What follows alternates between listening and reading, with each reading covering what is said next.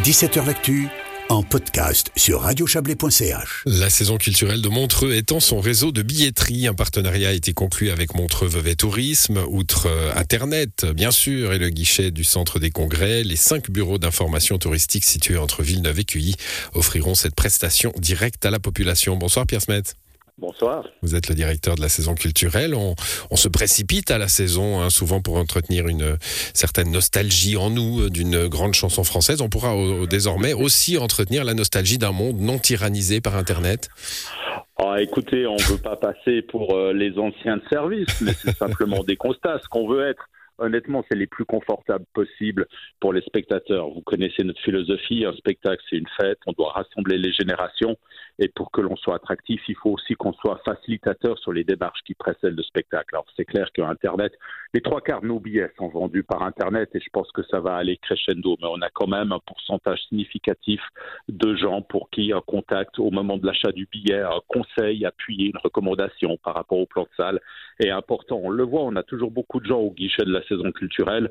Du coup, cette proposition de Montreux Tourisme de nous donner un coup de main dans les, dans les cinq points de la Riviera tombait à pic. Oui, c'est vous, c'est un constat, hein, vous le dites, 75%, euh, trois quarts euh, des, billets achetés sur Internet, mais euh, des gens qui viennent quand même toujours au, au 2M2C, à la salle pour chercher leurs billets, et puis maintenant, bah, ils pourront aller dans ces, dans ces fameux points I avec un service équivalent. Hein. C'est pas juste retirer ses billets, c'est le plan de salle, pouvoir choisir sa place avec quelqu'un.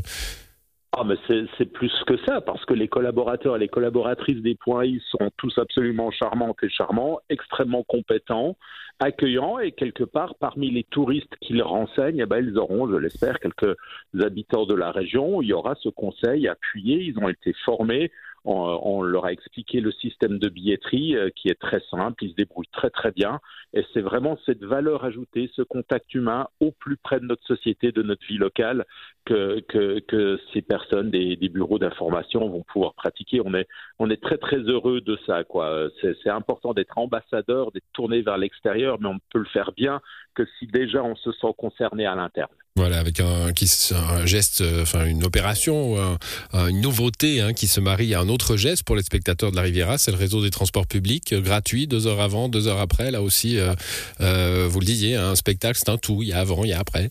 Bien sûr, et alors ça, c'est le, prix du transport public compris dans le billet. Ça fait déjà plusieurs années que c'est en en vogue chez nous. C'est clairement quelque chose qui est financé à moitié par la saison culturelle de Montreux et à moitié par la commune de Montreux. Donc c'est là vraiment une démonstration d'un souci envers la mobilité douce, envers les transports de proximité. Et effectivement, le billet est valable deux heures avant, deux heures après chaque spectacle, non seulement sur les VMCV, donc les bus, mais aussi sur le MOB et sur les CFF, sur toutes les zones qui sont comprises grosso modo dans le périmètre de la Riviera. Donc c'est mmh. vraiment là aussi destiné aux gens qui habitent pas trop loin de la salle et qui peuvent laisser leur voiture à la maison parce qu'il y a un arrêt de bus, il y a un arrêt de train proche de chez eux et, et passer une soirée euh, sans souci. Bon, ben, des, des, soirées sans souci, il y en a qui approchent là. Une soirée Nougarol, le 5 mars?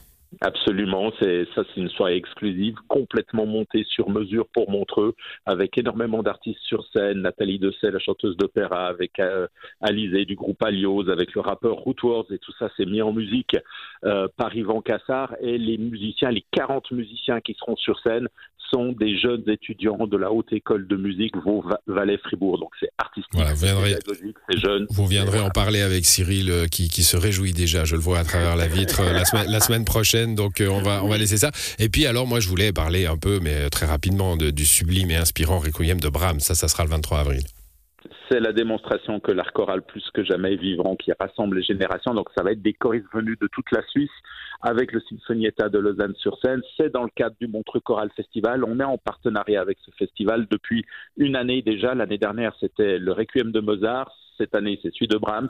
Vous poursuivez dans la joie. Euh, voilà, on en a encore quelques-uns pour les prochaines années, mais malheureusement, il paraît qu'on ferme la salle, il va falloir qu'on trouve autre chose.